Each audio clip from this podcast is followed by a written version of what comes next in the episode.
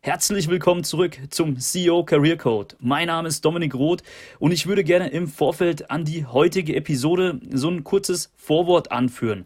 Denn das folgende Interview dreht sich nämlich um ein recht brisantes und polarisierendes Thema, das die Ansichten dazu sehr stark entzweit. Das Thema lautet Frauenquote sinnvoll oder nicht. Damit zusammenhängt auch Fragen wie sind Frauen heutzutage benachteiligt in Managementpositionen, besteht Chancengleichheit etc. Ich persönlich habe in meinem Umfeld sehr viele Gegner der Frauenquote, auch Frauen übrigens. Und auch ich bin der Meinung, dass politisches Involvement nicht förderlich ist und ja, Meritokratie bzw. reine Leistungsgerechtigkeit ähm, vorherrschen sollte. Auch kenne ich eben Frauen, die sich beleidigt fühlen, wenn sie aufgrund einer Quote eine Position im Vorstand oder Aufsichtsrat erlangen. Auch mir fallen sehr viele Argumente gegen eine Quote ein. Sie merken schon, ich bin jetzt keineswegs ein Befürworter. Und genau deshalb wende ich mich bewusst an das andere Lager, das die Ansicht vertritt, dass durch dieses politische Instrument erstmal eine Basis für Leistungsgerechtigkeit geschaffen werden sollte. Und genau mit diesem Lager, da ich das Argument auch gewissermaßen nachvollziehen kann, möchte ich mich bewusst für Sie in dieser Episode beschäftigen. Deswegen habe ich die Rolle des kritischen Interviews inne, möchte aber allen Zuhörern und Zuhörerinnen die Möglichkeit geben, sich eine eigene Meinung zu bilden, da ich Frau Monika Schulz-Strelo zu Gast habe, also jene Frau, die die Frauenquote in Deutschland initiiert und durchgesetzt hat.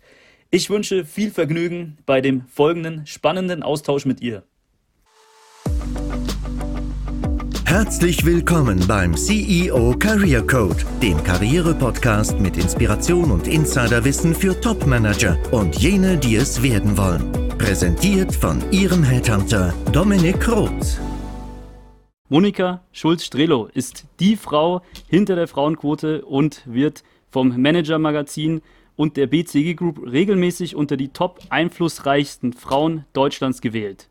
Ähm, der Verein FIDA, das ist ein Akronym für Frauen in die Aufsichtsräte, ist von Ihnen mit gegründet worden. Und ich freue mich sehr, ähm, dass Sie sich die Zeit nehmen. Und ich freue mich auch auf eine dialektische Auseinandersetzung äh, mit Ihnen zu dem Thema Frauenquote und zu dem Thema Frauen in Managerpositionen. Herzlich willkommen. Herzlichen Dank für die Einladung. Natürlich hätte ich es noch lieber, wenn wir uns persönlich sehen würden, aber äh, so haben wir zumindest die Chance, äh, zwischen München und Berlin den Kontakt zu verstärken. so ist es, ja. Ich hoffe auch, dass das Videosystem, wir recorden jetzt hier gerade über Microsoft Teams und dementsprechend ist die Audiospur hoffentlich auch ja, qualitativ. Wir versuchen gerade alles, dass, das, dass die Qualität auch steht. Naja, das ist hier ein bisschen ein Thema, weil mein Anbieter, würde ich sagen, äh, und ich sitze zu Hause, wir sind in einem Altbau und er hat mir erklärt, ich müsse verstehen, in Altbauwänden wäre er nicht der Stärkste. Also wir machen das Beste raus. Ich habe gesehen, Sie waren ja schon Gast in anderen Podcasts und die nennen sich zum Beispiel Feminismus aufs Ohr oder Hör Money. Ja, und da ähm, wurden Sie schon auch gewissermaßen ähm, ich sag mal, interviewt, auch ein bisschen gestreichelt und ich kann wirklich verstehen, ja, dass sie da eine Vorbildfunktion innehaben für viele Frauen. Ja. Ich ähm, weiß nicht, ob sie das auch so wahrnehmen. Und ähm, sie und ich, wir sind ja beides Menschen, die uns, die sich ganz gern challengen lassen, sage ich mal, so wie ich sie auch im Vorgespräch kennengelernt habe mit ihrer Historie und ähm, sind auch gewohnt, sich durchzusetzen und auch andere zu überzeugen. Ja, ich glaube, das kann man ihnen schon attestieren. Und ähm, ich denke auch, wir können uns nur entwickeln, wenn wir unsere Perspektive erweitern und uns mit mal Kontrameinung beschäftigen. Also ich habe jetzt hier wirklich diese Funktion des Interviewers inne, der Dinge auch hinterfragt. Und ähm, ja, ich freue mich auf eine konstruktive Art der Interviewführung und kritischen Auseinandersetzungen. Wie stehen Sie dazu? Okay, lassen Sie uns beginnen und Sie sagen mir aber noch, welche Ihre typischen Hörer sind, damit ich mich darauf einstellen ja. kann, äh, wie ich mich vielleicht ein bisschen backen muss. Ähm, also es sind äh, hauptsächlich ähm, Manager, also Führungskräfte, ja, die, ähm, wir nennen das äh, C-1-Level, also unter dem Vorstand agieren oder auf Vorstandsebene. Aber, und das ähm, weiß ich auch zu schätzen, solche, die es auch werden wollen, ja, die einfach karriereorientiert sind und Karriere als etwas ähm, auffassen, als ein Vehikel der Selbstverwirklichung, ja, und jetzt nicht äh, 9-to-5-Jobs nachgehen. Okay. Genau. Vorrangig Männer aber, ne? Wenn Sie so von Hörern sprechen und nicht von Hörerinnen, ja. dann müssen wir dann schon gucken. Ja. Thema Karriere ist ja auch unterschiedlich äh, ja. derzeit betrachtet. Genau, richtig. Also ich habe jetzt äh, einfach nur der Einfachheit halber das, das männliche, die männliche Form gewählt. Manchmal hätte ich gern die weibliche Form, sonst regt sich in mir was. okay, geht schon los. Weil Sprache ist ja wirklich ein Ausdruck dessen und Sprache belegt ja auch ganz viel. Also das ist jetzt ernst gemeint, aber uh, we don't overdo it. Okay, dann sprechen wir von Hörerschaft. Ja? Oh, wunderbar. So wäre ich gar nicht so schnell drauf gekommen. Das heißt, Sie sind auf dem richtigen Weg. okay. Ähm, Habe ich richtig recherchiert. Ja, 2010 gab es in den DAX 160 Unternehmen gerade mal 10% Frauenanteil im Aufsichtsrat. Heute sind es 30 Prozent. Ist das richtig recherchiert? Ja, weil äh, FIDE hat 2010 zum ersten Mal den WOP-Index auch erhoben und da war die Grundlage 10 Prozent. Und diese 10 Prozent, das muss man, glaube ich, immer noch im Kopf haben, setzten sich zusammen aus fast 7 Prozent Vertreterinnen der Arbeitnehmerseite und nur 3 Prozent von der Anteilseignerseite.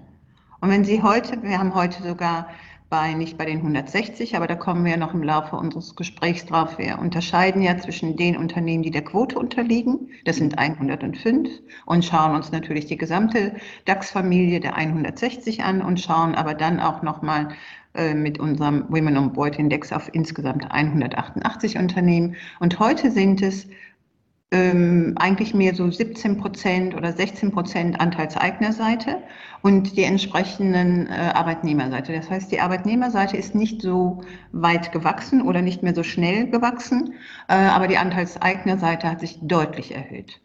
Okay. Was sind die Gründe dafür Ihres Erachtens? Ist das mit anteilig auch der Frauenquote zuzuschreiben?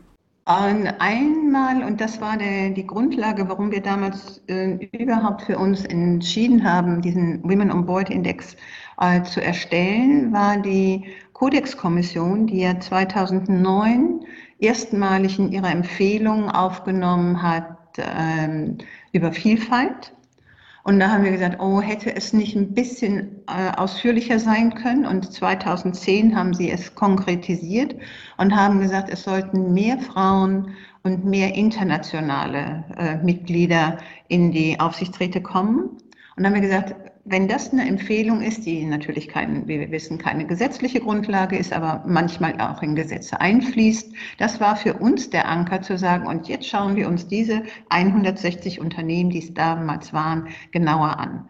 Und dann ging ja die Diskussion um die Quote ging ja eigentlich so richtig los im Jahre 2012, im Jahr vor der äh, Bundestagswahl. Und man hat gemerkt, also ab 2012 äh, wurden die Zahlen haben sich verbessert, weil Ankündigungen von Gesetzen wirken ja auch äh, in Teilen. Und was total wichtig war, was heute nach zehn Jahren ja auch hm, vergessen wird, es waren die Ankündigungen im Jahre 2010 der Deutschen Telekom auf dem zweiten FIDA-Forum, wo Herr Sattelberger äh, wirklich zum, natürlich zur Freude aller anwesenden Frauen. Äh, wir haben ja leider immer zu wenig Männer bei unseren Veranstaltungen, obwohl wir männliche Mitglieder haben. Also eine Bitte an die männlichen Zuhörer. Wir würden uns freuen, wenn viele von Ihnen Mitglied bei FIDA werden, weil wir brauchen äh, viel mehr Männer, die das Thema mittragen. Also Telekom, Sattelberger hat 2010 dann angekündigt, 30 Prozent Frauen bei der Telekom in den Führungspositionen.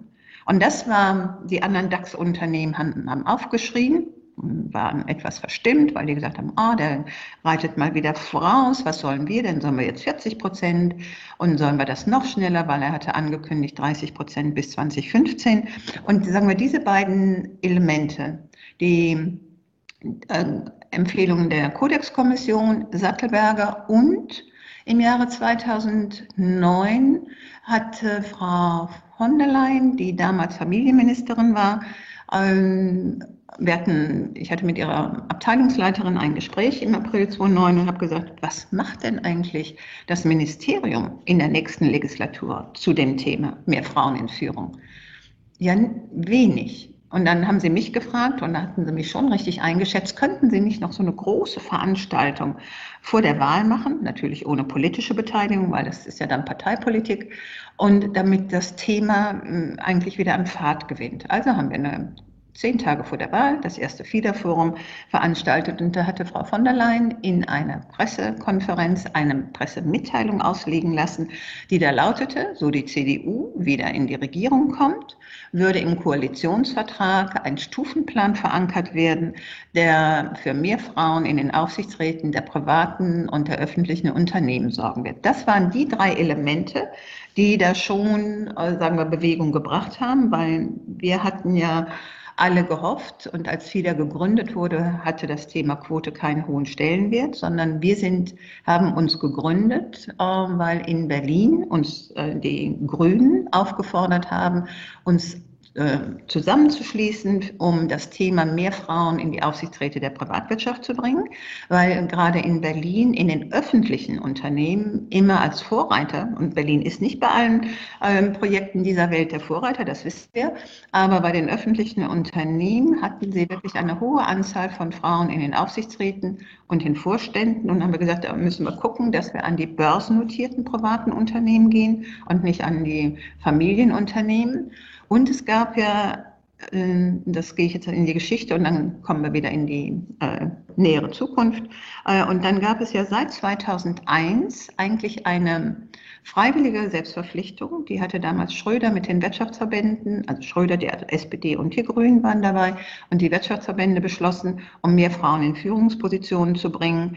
Ähm, und da hatte man ja gezählt und hatte gesagt, 75 Prozent Männer, 25 Prozent Frauen. Und als wir dann gestartet sind, 2006, haben wir erst gesagt, na, wir vertrauen auf die Einsicht der entscheidenden Person. Das konnten ja auch Frauen sein. Es waren ja meistens Männer. Aber diese Einsicht kam nicht und es bewegte sich mal auf 76 Prozent, mal auf 74 Prozent. Also es bewegte sich nichts. Diese freiwillige Selbstverpflichtung äh, hat überhaupt nichts bewirkt, äh, außer dass man vertröstet wurde und wir alle gesagt haben, es wird ja schon irgendwann werden. Und ich glaube, diese vier Aspekte sind ja, es bewegt sich nichts durch die freiwillige Selbstverpflichtung, äh, dann der Koalitionsvertrag, dann die Entscheidung der Kodexkommission, dann wirklich der äh, Appell und die Aussage von der Telekom. Das waren so die Momente und dann natürlich FIDA ähm, und dann im Verbund mit anderen Frauenverbänden. Das war so die, die Bewegung, die äh, das möglich machte. Wir hatten in, haben alle nach Norwegen geguckt, weil in 2008 hatten die, äh, hat ein Gesetz gegolten, 40 Prozent Frauen in die Aufsichtsräte. Norwegen hat das One-Tier-System, wo also beides zusammenfließt. Und das war für uns schon ziemlich wichtig. Dann war 2011 in Frankreich wurde die Quote eingeführt. Und somit waren schon in, sagen wir, Norwegen ist jetzt nicht gerade das entscheidende Land, aber die skandinavischen Länder sind ja nun Vorreiter bei vielen Positionen, die Gleichstellung betreffen. Und dann aber Frankreich, das war schon ein sehr deutliches Signal, aber das hat diese Bewegung mit befördert. Mhm. Okay, also wenn ich es äh, subsumiere richtig, ähm, dann liegt es daran, also Sie waren jetzt nicht äh, grundpolitisch sofort engagiert, was Frauenquote angeht, also Eingriff in die Wirtschaft, sondern Sie haben das einfach erstmal auf eine andere Schiene gepusht, das Thema das, das, ist eben auch das, was, was ich so ein bisschen an Kritikpunkt immer sehe und tatsächlich auch in dem Fall auch nachempfinden kann. Also dieses Involvement der Politik dann in die Wirtschaft bei den Themen. Sie sagen aber ganz eindeutig, ähm, Ihrer Meinung nach, und das, was tatsächlich auch ähm, Sie an Erfahrung gesammelt haben, ohne das würde es überhaupt keine Bewegung geben. Verstehe ich Sie richtig? Überhaupt keine Bewegung will ich nicht sagen, aber dann würde die Bewegung so lange dauern, äh, dass Sie sind ja noch wirklich jung äh, im Verhältnis zu mir, dass Sie die Ergebnisse vielleicht noch erleben würden. Aber was doch das, das Thema ist, was dahinter liegt. Ich mache es ja nicht, um irgendwie eine Quotenkönigin Deutschlands zu werden, das äh, ist mir wirklich fern, sondern was mich immer getrieben hat, egal in welchem Umfeld. Ich habe ja das in Berlin lange ein Tochterunternehmen der IHK geleitet war das Hauptthema für mich A, Europa und die Wirtschaft voranzubringen. Und wenn wir uns wirklich anschauen, wie viel der, der guten Frauen, gerade in dem ersten Jahrzehnt äh, dieses Jahrtausends, die äh, das, mm, das Synonym dieser gläsernen Decke für sich entdeckt hatten und wie viele Frauen immer sagten, ja, wenn ich jetzt noch mehr leiste, ne, dann wird ja einer auf mich aufmerksam und dann wird was passieren. Und wo ich gesagt habe, Ladies, in der Ebene, wo ihr euch bewegt, ist Leistung nicht mehr das Ausschlaggebende, äh, sondern es ist dann, ah, es ist Unternehmenspolitik und es ist, seid ihr vernetzt, habt ihr eure äh, Wünsche angemeldet und euer Fortkommen. Und ich glaube, da war so ein Zusammenspiel, dass ich gesagt habe, ich möchte gern innovative Unternehmen haben, weil die in Berlin, die ich da 15 Jahre begleitet habe, nicht immer das innovativste waren. Äh, ich möchte gerne auch stolz sein auf unsere deutsche Wirtschaft und ich möchte, und das ist schon wichtig, dass wir eine Chancengleichheit haben und dass die Unternehmen, das wird ja immer wichtiger und das äh, ist ja auch eine Erfahrung, die Sie machen, dass Unternehmen für Frauen attraktive Arbeitgeber sind. Und das war eigentlich so dieser Anfangsschub, ähm, den wir hatten. Und dann die Erkenntnis, es bewegt sich ja nichts und es tut sich nichts. Und wir hatten dann auch keine Zahlen, aber wir haben nun äh, viel Aufmerksamkeit auch erzeugt. Und unser großes, das ist eigentlich so bitter, wie es ist, unsere große Schublinie war die Finanzkrise. Das wissen Sie vielleicht noch, aber da waren Sie vielleicht auch noch ein Tuck so jung wie sie sind, das werde ich dann auch nicht mehr wiederholen. Aber die Finanzkrise hat ja die Frage immer in den Raum gestellt. Und so wurden wir ja auch gefragt, hätten Frauen diese Finanzkrise verhindern können? Und da habe ich gesagt, das ist Hypothese, wissen wir nicht. Aber ich gehe davon aus, dass bei den Entscheidungen oder im Vorfeld der Entscheidungen, die getroffen wurden, die wahrscheinlich auch nicht alle ganz verstanden haben, äh, besonders Transaktionsformen, die bis dahin sehr ungewöhnlich waren, dass mehr diskutiert worden wäre. Also dass es eine andere Diskussionskultur in den Aufsichtsräten gegeben hätte, bevor man wirklich solche Entscheidungen trifft. Und ich glaube, das sind das alles zusammen war dann auch die Grundlage zu überlegen, wie erreichen wir das? Weil es geht ganz viel Energie verloren, wenn man immer für ein Thema kämpft und sich einsetzt und wirklich immer nicht an die gläserne Decke stößt, das auch, aber sondern in dem Sinne immer wieder vor die Wand läuft. Und das wollten wir nicht. Und dazu, da haben Sie mich richtig beschrieben, ich bin schon durchsetzungsstark, aber was mich auszeichnet, wenn ich mich selber sehe, ich kann sehr gut äh, auch Menschen miteinander verbinden. Und es geht mir nicht, ähm, ich finde dieses, ähm, diesen Titel da, die Frau hinter der Quote, der ist ja schon seit 2012, steht er ja schon, oder 2011 hat das ja auch jemand mal aus der Zeit gesagt. Das ist es ja gar nicht. Ich möchte gerne, dass wir im Verbund, und deswegen ist mir auch so ein Podcast mit Ihnen und der Hörerschaft wichtig, dass wir einfach uns mal gemeinsam auch fragen, warum brauchen wir alle die Veränderung? Corona hat dann nochmal noch mal einen ganz anderen Schub gegeben, aber das ist doch das, was wir wollen. Und wenn wir es ohne Quote hinbekämen oder mit einem anderen Instrument, wäre ich die Erste, die ähm, dafür wäre. Nur leider, und das ist die Erfahrung, äh, ist es gerade in Deutschland ungeheuer schwierig, Veränderungen ohne Druck herbeizuführen. Vielen Dank für die Ausführung. Ich denke auch der letzte Part, der war schon nochmal wichtig zu betonen. Ja? Ähm, denn ich hatte sie auch so beschrieben, ähm, dass sie die Frau hint, äh, hinter der Frauenquote sind. Ja? Und das ist ähm, eigentlich ein Emblem, das, äh, das ihnen dann vielleicht gar nicht so gerecht würde, sondern geht es tatsächlich um ja, Leistungsgerechtigkeit, ja? um Chancengleichheit. Und ähm, das ist schon recht wichtig gewesen. Also ich muss auch sagen, ähm, ich habe sie im Vorgespräch ein bisschen kennengelernt und hatte das schon auch vermutet dahinter. Ja, ähm, und dementsprechend finde ich gut, dass Sie es nochmal betont haben. Und ich hab, weiß auch aus dem Vorgespräch, Sie sehen es ja auch als Foot in the Door. Ja, also wenn es dann soweit ist, dann würde man sagen, warum noch politisches ähm, Involvement notwendig? Ja? Ähm, würden Sie sagen, dass es heute anders ist als zu den Zeiten, die ich als junger Mensch ja, nicht unbedingt mitbekommen habe, ähm, wo Sie einfach sagen, da lief es politisch ab, ja, da lief es äh, vielleicht auch nicht konstruktiv ab, zu Testosteron gesteuert, wie auch immer, und nicht divers, also auch keine diversen Diskussionen. Würden Sie sagen, heutzutage, wenn wir jetzt die Wirtschaft nochmal bei Null hätten, würden Sie dann sagen, wir müssten das nochmal so machen oder würden Sie sagen, ähm, die heutigen Entscheider ja, haben sich in, da gab es einen Paradigmenwechsel, den Sie beobachtet haben? Ähm, in Teilen. Mhm. Das ist, ähm, wenn man jetzt mal ganz kurz so die, die Phase ähm, Quote, also im Vorfeld der Diskussion um das Gesetz, bei der Einführung des Gesetzes und ich würde sagen so bis 2018, ähm, hat sich extrem viel bewegt, zahlenmäßig, kommen wir gleich noch drauf. Ich habe das äh, Empfinden gehabt, so 2018, 2019, flachte das wieder ab. Und es war sogar wieder politisch korrekt, was eine Weile überhaupt nicht korrekt war, zu sagen, ich bin absolut gegen die Quote. Das waren ja alle auf einmal nicht für die Quote, aber sie wussten, sie mussten was tun und äh, haben ja dieses Argument, was, was wir alle kennen. Also ich würde ja so gerne Frauen in Positionen bringen, auch in Aufsichtsräte. Wir finden sie nicht. Also das klassische Sortiment der Ausreden äh, griff immer noch. Und dann kam, und es war aber politisch nicht mehr korrekt zu sagen, ich will keine Quote, weil es gab eine großartige, fand ich, großartige Untersuchung von äh, einem Professor in zwei, Wippermann, Carsten Wippermann in 2010, der hatte so Brücken und Barrieren, hatte 500 Tiefeninterviews und hatte eigentlich drei Typen ausgemacht, die in den Konzernen, wir gucken ja meistens bei der Fragestellung Quote eben auf die Konzerne, weil wir ja die, die DAX-Unternehmen da im Fokus haben, hatte er also den klassischen, und das war der ältere, äh, der gesagt hat, hier haben Frauen nichts zu suchen und das sehr klar und sehr deutlich. Ich meine, da braucht man auch keine zweite Frage mehr nachsetzen. Dann waren die Aufgeklärten, die gesagt haben, ja, wir, wir hätten sie ja gern, aber wir finden sie ja nicht und hatten keine.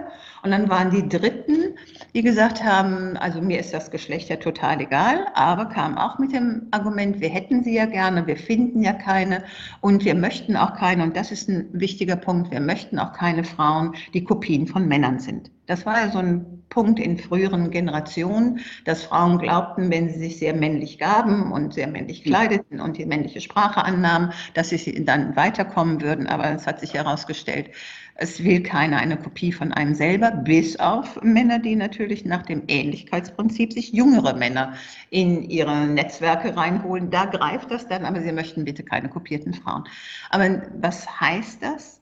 Hätten wir das heute, hätten wir einen Teil wirklich aufgeklärt, die auch da anders mit umgehen. Aber Sie haben ja immer noch, und da brauche ich Ihnen doch nur äh, die, die Zahlen zu nennen äh, von unserem aktuellen Women on Board Index, von diesen 188 Unternehmen, haben wir ja durch das Gesetz zwei Säulen der Verpflichtung. Einmal die feste Quote für die 105 Unternehmen, die börsennotiert und voll mitbestimmt sind. Und für die restlichen, circa 2000 Unternehmen, die börsennotiert oder mitbestimmt sind, haben wir Zielgrößen.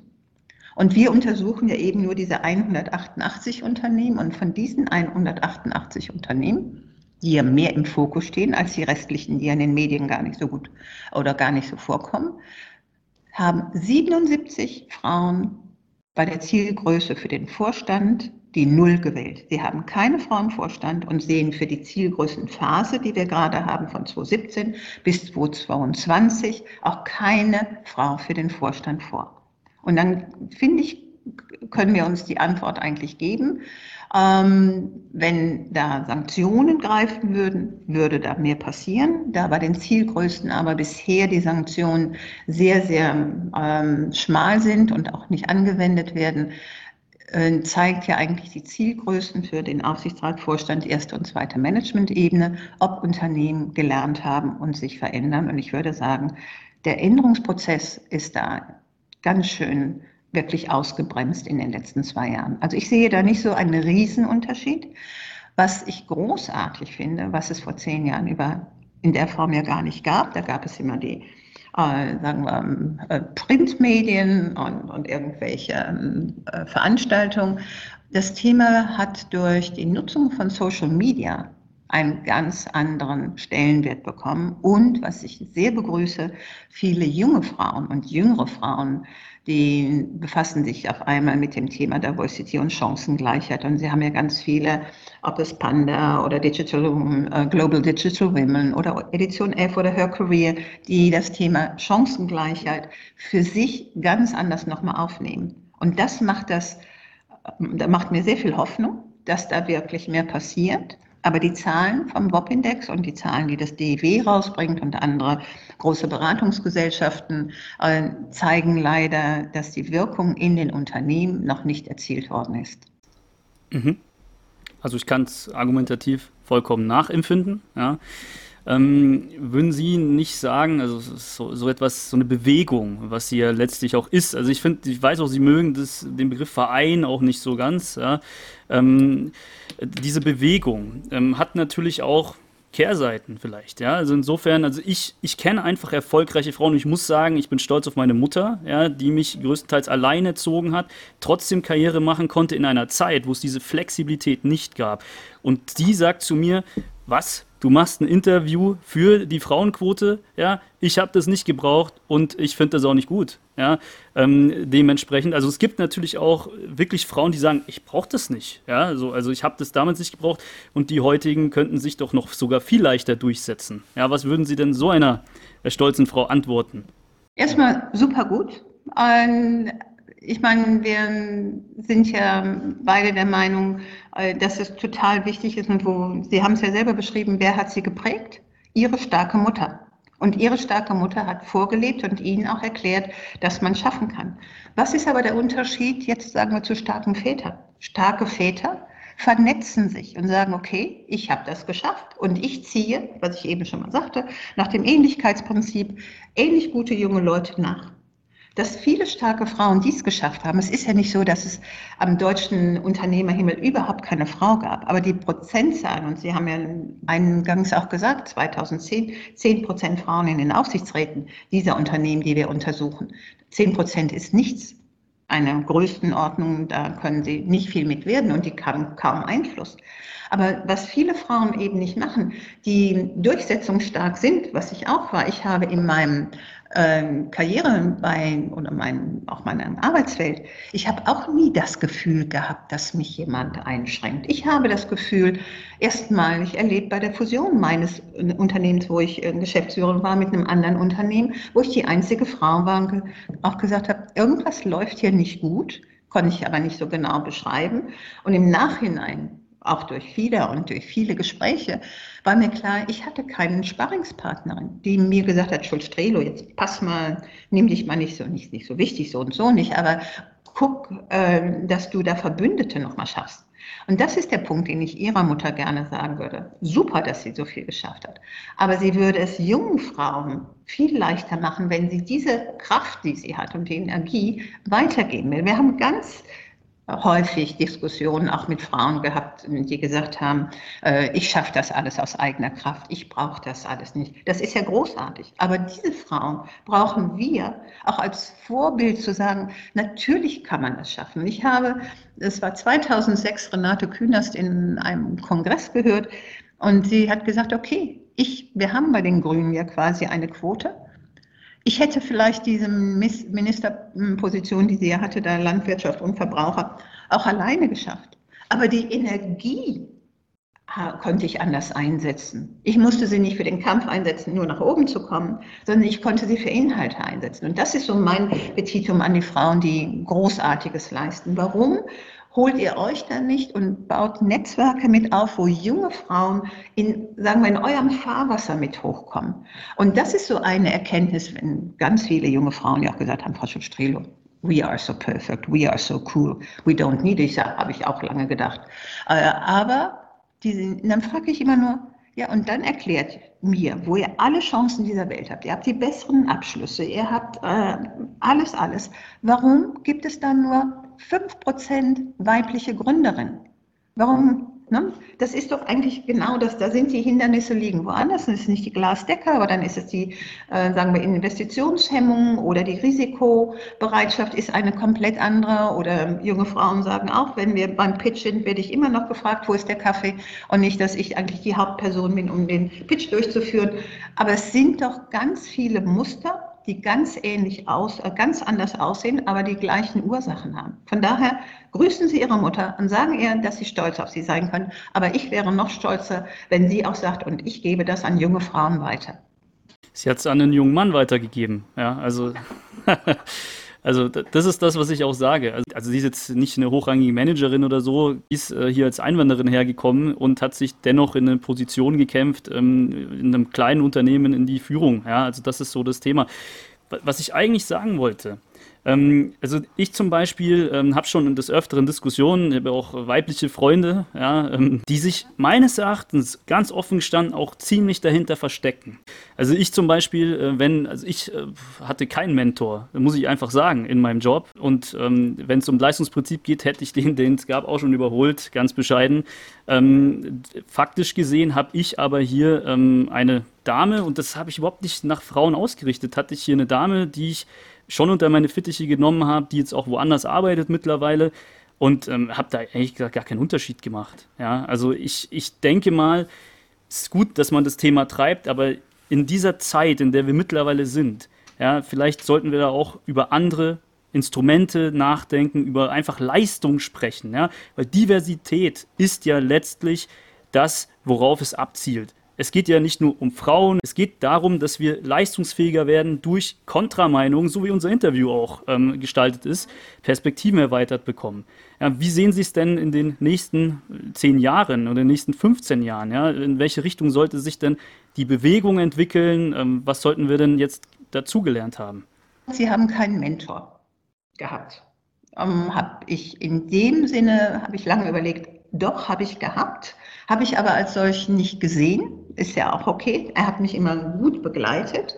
Und ich, ich persönlich habe was ein bisschen gegen äh, Mentorprogramme, nur als kleinen äh, äh, Gedanken dazu, weil ich habe mal gesagt, solange beim Mentorenprogramm Frauen gefördert und Männer befördert werden, mache ich da nicht mit. Wenn das aber gleichermaßen ist, und Allianz hat es ja sehr schön aufgelöst, die haben das ja dann Sponsoring genannt, und ich war vor Jahren bei der Allianz und mit Herrn Sidelius äh, mich darüber unterhalten, und da war auch äh, seine damalige Diversity-Verantwortliche da, Veronica, und sie hat gesagt, und was haben wir gemacht? Wir haben gesagt, okay, wenn ihr die Menschen, die ihr jetzt äh, unter eure Fittiche nehmt, wenn die in, im Zeitraum, der da abgesprochen ist, äh, nicht entweder eine bessere Position oder mehr Gehalt haben, merkt ihr das an euren Tantiemen. Beim ersten Mal haben die es nicht so ernst genommen.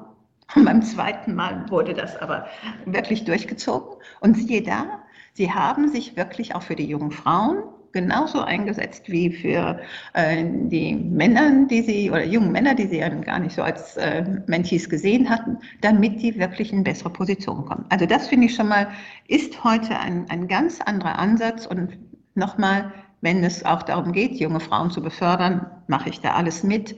Ähm, ich finde es total wichtig, weil ich glaube, nach, nach diesen Formen der Schule, Studium in ein größeres Unternehmen und Iris ist ja auch nicht so klein, reinzukommen, ist es ganz toll, wenn man da wirklich auch eine Unterstützung hat, wo man mit Vertrauen äh, ja auch ganz anders Fragen beantworten kann als mit Kollegen oder da mit den direkten Vorgesetzten. Leistung, Sie sagten gerade, Leistung zählt heute, würde ich nicht, würde ich sofort unterstreichen sehe aber doch, dass das Leistungsprinzip, was wahrscheinlich mich geprägt hat und wo man früher ja gesagt hat, das ähm, stimmt vielleicht sogar noch, ist eher Workaholic.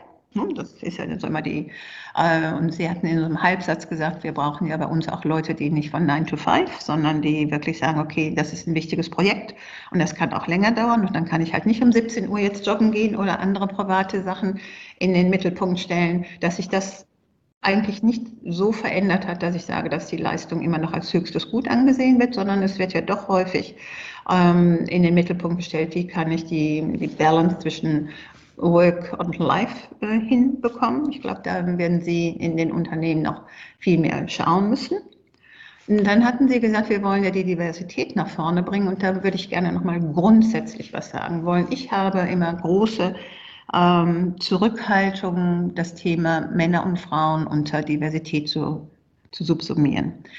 Weil wir sind circa 50, machen beide, nicht wir beide, sondern 50 Prozent der Gesellschaft aus. Und bei diversen Themen oder alles, was Diversität betrachtet, geht es zwar um Minderheiten, um große Minderheiten, es geht um Alter, es geht um Religion, es geht um äh, Migrationshintergrund oder, oder, oder. Und ich finde, wir sollten da, das hat mir 2011 die französische Sozialministerin, ähm, als sie das Gesetz eingeführt hat, hatte ich ein Essen mit ihr und sie sagte, warum geht ihr in Deutschland nicht bei euren Forderungen über das Grundgesetz? Ich gesagt, weil das Grundgesetz in Deutschland nichts im Köpfen der Menschen so verankert ist wie mit so viel Stolz äh, uns immer wieder auszeichnet, wie es in Frankreich ist. Aber der Artikel 3 sagt eigentlich alles. Und deswegen bin ich bei Diversität. Ich sehe, dass der Begriff ist nun mal der Oberbegriff, äh, aber da würde ich wirklich hingehen und sagen, die gleichberechtigte Teilhabe, kein schöner Begriff. Und darunter sind alle Themen, alle Diversität sind für Männer und Frauen gleich. Wir haben das gleiche Thema mit Religion, mit Alter und, und, und. Und von daher ist es für mich so total wichtig, dass wir irgendwann zu dem Punkt hinkommen, wo wir diese Begriffe nicht mehr brauchen, dass es wirklich Normalität ist, dass sich Frauen und Männer in weiß ich nicht, paritätischer Zusammensetzung. Und für mich würde es wirklich ausreichen, jetzt für mich persönlich, wenn man sagt, wir haben circa 40 Prozent Frauen und 40 Prozent Männer, äh, weil das ist, glaube ich, dann so eine ausgewogene Balance, dass es da oder dahin eine Person mehr oder weniger macht das dann nicht mehr aus. Und bei den Perspektiven, da habe ich zurzeit etwas Sorge für jüngere Frauen, bedingt durch Corona, die Homeoffice und Homeschooling und alles äh, miteinander verbinden und schaffen. Und dass viele ihrer Partner, die natürlich auch sehr engagiert zu Hause sind, aber sehr viel eher wieder in, den, in die Präsenz zurückgekehrt sind. Und das wissen wir beide. Wer präsent ist, wird gesehen und wer gesehen wird, äh, ist im Kopf.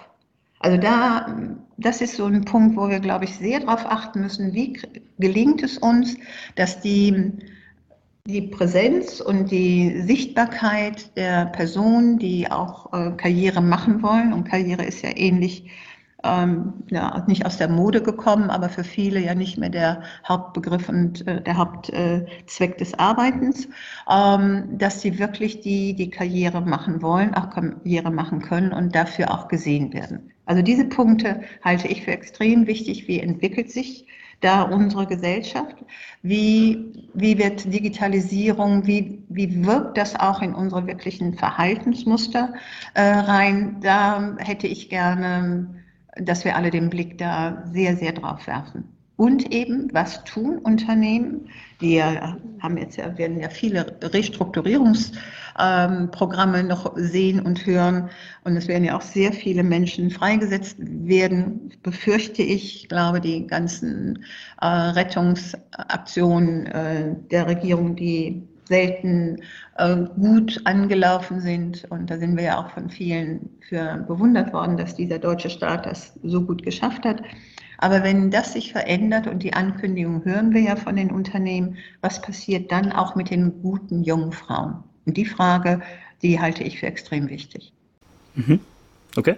Vielen Dank für die Ausführung. Sie hatten vorher was äh, zu Gehalt gesagt, ja, zu Beförderung, was natürlich auch mit monetären Zugewinnen einhergeht. Ähm, wie stehen Sie denn dazu, zu diesem allgemeinen Thema, ähm, dass Frauen im Durchschnitt weniger verdienen als Männer? Und was sind vor allem Ihres Erachtens die Gründe, wenn dem wirklich so ist? Also ich habe da jetzt keine Studie dazu. Was sind Ihres Erachtens die Gründe dafür? Also ich meine, bei, bei Equal Pay wenn man das große Oberthema dann nimmt, ähm, gibt es ja wirklich die, die Bemessungen. Die einen sprechen von 21 Prozent, die anderen sagen, wenn man das bereinigt, ist das nur 7 Prozent. Im öffentlichen Dienst heißt es, gibt es das ja gar nicht. Bei der Einstellung würde ich das, glaube ich, auch äh, unterschreiben. Aber bei, auch im öffentlichen Dienst ist ja dann die, die Schraube, an der man drehen kann, sind die Beförderungskriterien und die dann Beförderungsschreiben. Und da ist dann die Transparenz auf einmal da auch schon etwas verschoben. Ähm, die Gründe dafür sind, ich glaube, wir brauchen jetzt nicht mehr in die Historie zu gehen. Ähm, die Gründe heute dafür sehe ich, dass viele Frauen A, nicht gerne solche Gehaltsverhandlungen führen. Punkt eins, weil ihnen das unangenehm ist, aber den Vorgesetzten auch. Also man muss nicht immer nur die Frauen ähm, da kritisch betrachten. Aber viele Frauen geben sich eigentlich mit weniger zufrieden, weil sie sagen, es reicht mir ja. Und sie sagen nicht, also ich gehe davon aus, dass mein Gehalt genauso hoch ist wie das meines Kollegen Roth oder meiner Kollegin Kunze oder, oder, oder, die überhaupt nicht in diesen Wettbewerbskategorien denken. Und ich würde mal nun annehmen, dass das bei Männern ausgeprägter ist. Die wissen relativ gut genau oder was so draußen in vergleichbaren Positionen auch verdient wird und bringen das auch sehr deutlich und sehr schnell auf den Punkt, dass man davon ausgeht, dass die neue Position mit den vielen Aufgaben, die man jetzt bewältigen hat, äh, zu bewältigen hat, sich auch mindestens mit, weiß ich nicht, sagen wir 20.000 Euro mehr niederschlägt. Aber so diese Verhaltensformen haben Frauen in der Form noch nicht verinnerlicht. Es gibt ja auch ganz viele, was ich super wichtig finde, ganz viele Frauenvereinigungen und Verbände und Organisationen, die wirklich mit dem äh, Thema so Her Money und Finn-Marie und wie sie alle heißen, genau das ähm, auch trainieren und den Frauen sichtbar machen wollen, weil viele Frauen sich dessen, glaube ich, nicht bewusst sind. Dann haben wir ein zweites Thema bei Gehalt. Das, was mich viel mehr umtreibt, ist, äh, dass viele Frauen leider, das haben wir so eine Tendenz, äh, befürchten wir ja auch jetzt durch das ganze Thema äh, Homeoffice, dass viele Frauen sich nicht klar machen, dass sie, wenn sie ihre Beziehungen eingehen, so, das war letztlich so eine ganz gute Dokumentation, verliebt, verheiratet, verrechnet. Ne? Also ich würde noch sagen verarmt, weil das ist ja der Punkt, der mich nervös macht, dass Frauen äh, nicht als Hauptziel, wie ihre Mutter das äh, im Kopf hatte, wie ich das im Kopf hatte und viele andere schon, finanzielle Unabhängigkeit ist das Wichtigste eigentlich auch für Frauen und Männer, um ihren eigenen Lebensweg zu gestalten. Und viele von den jüngeren Frauen geben dann, wenn die Familienplanung ansteht und äh, geben dann diesen Gedanken äh, oder reduzieren den Gedanken, gehen in Teilarbeit äh, oder gehen ganz raus in Funktion. Und die Annahme, dass meine Beziehung die einzige ist, die ein Leben lang hält, ist ja heute widerlegt, äh, dadurch, dass fast 50 Prozent der Beziehung so nach wie vielen Jahren, weiß ich nicht, sieben bis zehn Jahren sich äh, verändern und man sich trennt. Und dann haben sie nämlich genau das Problem, dass die Frauen, die Teilzeit gegangen sind, die finanziell sich zurückgenommen haben, die dann so mit Anfang 40 oder wann auch immer man den ersten Rentenbescheid bekommt, sehen, dass sie das nie mehr aufholen können. Und dass da eigentlich schon ein Stigma ist für eine sogenannte, jetzt mal das sehr verallgemeinert und bitte mich da nicht auf festnageln, aber Altersarmut. Und das finde ich das allerwichtigste Thema. Und das wäre auch meine Bitte an, an die Zuhörer und Zuhörerinnen des heutigen Podcasts. Bitte achten Sie auf Ihre finanzielle Unabhängigkeit. Und das ist anders in den skandinavischen Ländern. Da ist es selbstverständlich, also weitgehend immer bitte nicht zu generalisieren, aber sonst kriegen wir ja hier im Detail das gar nicht so einfach ähm, rübergebracht, dass die Frau eben ihre finanzielle Unabhängigkeit wahrt, weil sie muss zum Haushaltseinkommen beitragen, sonst ist dieses hohe, äh, der hohe Kostenraum, der im, im nordischen Ländern ist, wäre da gar nicht äh, zu leisten. Aber die Grundhaltung, die wir haben, ist bedingt würde ich schon sagen, nochmal zurück, natürlich in, auch aus unserer Nachkriegszeit, wo viele Männer äh, aus dem Krieg gekommen, äh, dann natürlich ganz viel Kraft und enorme Energien reingesteckt haben, um unsere Industrie aufzubauen. Und wo es dann ja auch ein Privileg war oder es wäre eine Schande gewesen, wenn die Frauen hätten arbeiten müssen, weil das ja auch der Nachweis war, dass, es der, dass er gut verdient. Man muss das ja auch mal so sehen, wo kommt das her. Ne? Aber dass, äh, dass das zwar ein sehr schöner Aspekt ist, aber ich kenne unendlich viele Frauen aus, aus den Generationen, wo ich herkomme, die gesagt hätten, hätte ich eigenes Einkommen gehabt, wäre ich gegangen. Die sind eben aus den finanziellen nicht vorhandenen äh, Möglichkeiten in Beziehungen geblieben, wo das Glück nicht das oberste Kriterium war, sondern die finanzielle Versorgung. Und ich finde das bei, bei der Form, bei der Lebensform, in der wir uns hier in Deutschland oder in Europa bewegen können, äh, darf das nicht mehr passieren, dass Frauen sich finanziell, die es sich leisten können, äh, sich finanziell so äh, abhängig machen von einem anderen Menschen, dass sie nachher, wenn die Beziehung sich verändert oder man sich trennt, dann wirklich kaum noch Chancen haben. Das halte ich für extrem wichtig. Vielen Dank. Ja, also ehrlicherweise sind das die Argumente, die ich immer bringe mit den, äh, in den Diskussionen mit meinen befreundeten äh, Managerinnen oder vielleicht auch noch nicht auf diesem Niveau befindlichen Kolleginnen. Ähm, also eigentlich unterstreichen Sie genau das und ich versuche es mal kurz zusammenzufassen. Es ist schon auch ich sag mal, nicht ein Systemproblem nur, sondern dass man einfach diese Hesitations hat zu verhandeln. Das ist auch, glaube ich, wissenschaftlich ähm, mit belegt, dass Frauen einfach ungerner verhandeln. Und ähm, dann muss ich aber sagen, geht es aus der Komfortzone raus. Ja? Dann geht es da raus, dann sagt, das ist für mich notwendig und verhandeln. Das, das, der erste Aspekt mit dem, mit dem Gehalt. Der zweite Aspekt ist ja auch ähm, verhandeln da sprechen wir beispielsweise über einen Ehevertrag. Da lässt sich das halt dann auch ganz gut regeln oder beziehungsweise sage ich mal, es lässt sich irgendwie regeln. Ja, dass man nicht in Altersarmut mündet bei einer Trennung und ähm, bei der naiven Annahme gegen jede Statistik, dass man sich nicht trennen wird. Das heißt, das ist eigentlich, was Sie gerade gemacht haben, verstehe ich eher als Appell, dass sie sich äh, auch selbst darum kümmern und sich nicht verstecken hinter dem Thema, ja, wir werden schlechter bezahlt, weil wir Frauen sind. Aber das, dieser Appell richtet sich nicht nur an, sagen wir, junge Frauen, sondern mit dem Thema Verhandeln sicher, aber auch an die verhandelnden äh, Akteure, um äh, das dann, wenn ich das sehe und wenn ich da, sagen wir auch, zögerliche Haltung bei den Frauen sehe, dass ich nicht sage, wunderbar, das reicht ja dann, dann haben wir wieder, weiß ich nicht, 1000 Euro im Monat gespart, sondern dass man wirklich sagt, okay, für mein Unternehmen ist das auch extrem wichtig. Und Ehevertrag ist der Appell aber auch an die jungen möglichen äh, Familienväter, weil für die das ja genauso gilt. Ich meine, wir haben heute nicht mehr das System, dass äh, die, die Männer das Haupteinkommen bringen müssen, damit äh, Familie ihnen oder die Frau ihnen den Rücken frei hält und sie Karriere machen können. Ich finde, das ist so ein, ein, ein Aspekt, den viele für sich bei Partnerschaften ähm, viel eher auch aufnehmen müssten, wie wollen wir unser gemeinsames Leben, Beruf und Kinder und Familie gestalten. Und wir haben ja so einen, äh, das hat man im Auswärtigen Amt, das hat man überall da, wo äh, auch bei sagen wir, Außenhandelskammern, wo früher es selbstverständlich war, wenn äh, der Geschäftsführer, weiß nicht, von Singapur nach Urlaub ging oder nach Südafrika, dass die Frau immer mitzog.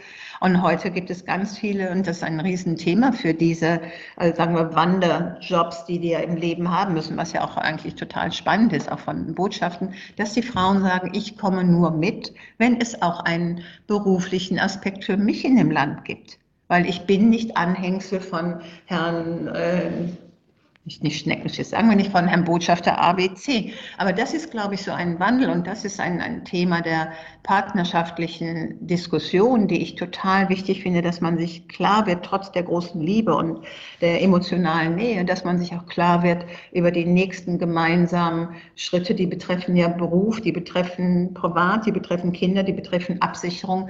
Äh, und das ist, glaube ich, der, diese andere Dialogfähigkeit, die äh, es uns erleichtert, ehrlicher miteinander umzugehen. Okay, ein letztes Thema würde ich gerne noch anreißen. Wissen Sie, wer die am besten bezahlteste CEO der Welt ist? Nee, nee, weiß, wissen Sie wahrscheinlich, ich weiß es nicht. Die verdient 50 Millionen Dollar OTI, wie wir es nennen, also On-Target Earning gesamt, das ist alles dabei. Ja? Ähm, Aktienanteil im Unternehmen, in dem sie tätig ist. Und die ist CEO von Advanced Micro Devices. Kennen viele nicht, aber ist tatsächlich ein Technologieführer. Und ähm, also sonst werden die, werden die auch nicht so gut bezahlt. Und die ist auch sogar Platz 3 der am besten bezahltesten CEOs ähm, genderunabhängig. Ja?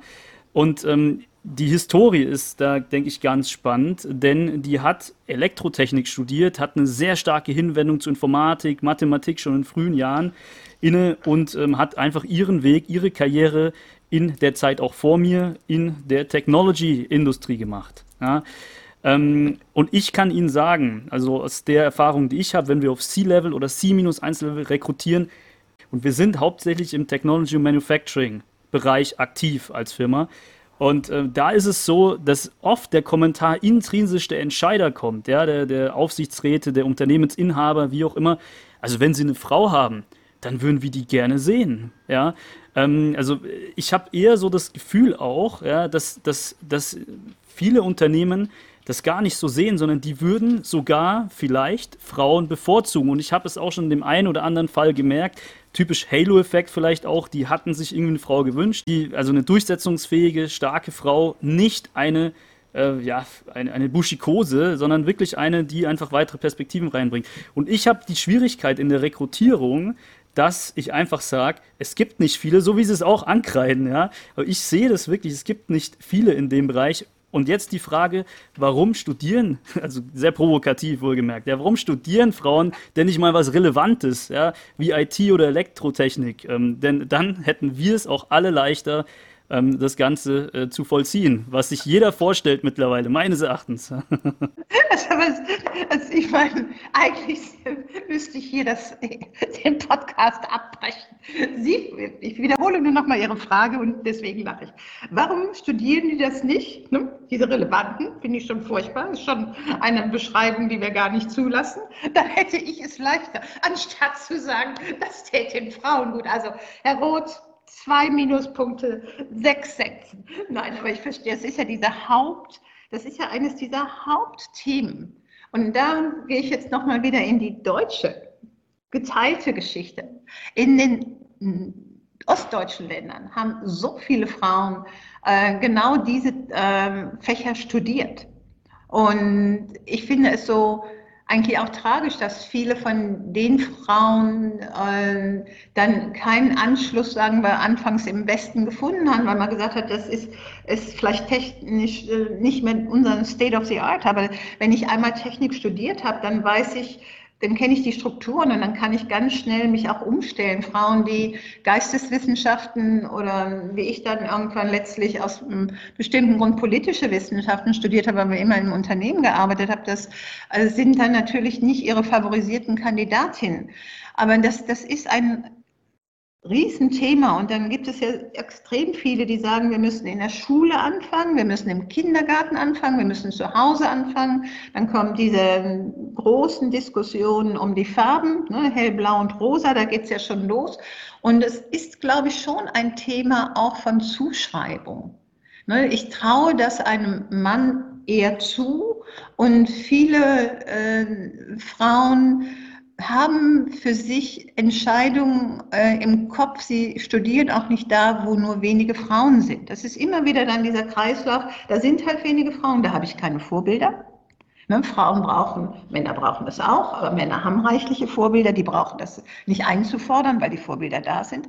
Aber wir brauchen für, für diese ganzen Studiengänge, die äh, extrem wichtig sind und wo ich auch äh, jungen Männern und meinen Großneffen sage, es muss, was auch immer du machen willst, bitte mach auch einen Schwerpunkt, jetzt natürlich IT oder Informatik, weil du bist nachher anders breit aufgestellt. Ich glaube nicht, dass diese äh, Entwicklungen oder Lebensverläufe in Berufen, dass du 45 Jahre in einem Job bleiben wirst. Also dieses Thema hat sich ja, verändert sich ja total, aber wir brauchen für die jungen Frauen um sie zu motivieren, diesen ähm, Bereich zu studieren, wirklich mehr Vorbilder. Und es müssen dann auch die Professoren und, äh, ich meine, Sie haben ja eben gesagt, die Aufsichtsräte hätten ja gar nichts dagegen, Frauen zu bevorzugen, müssen das auch viel deutlicher formulieren. Und ich finde es auch an der Zeit, die das ja tun, aber das äh, in den Strategien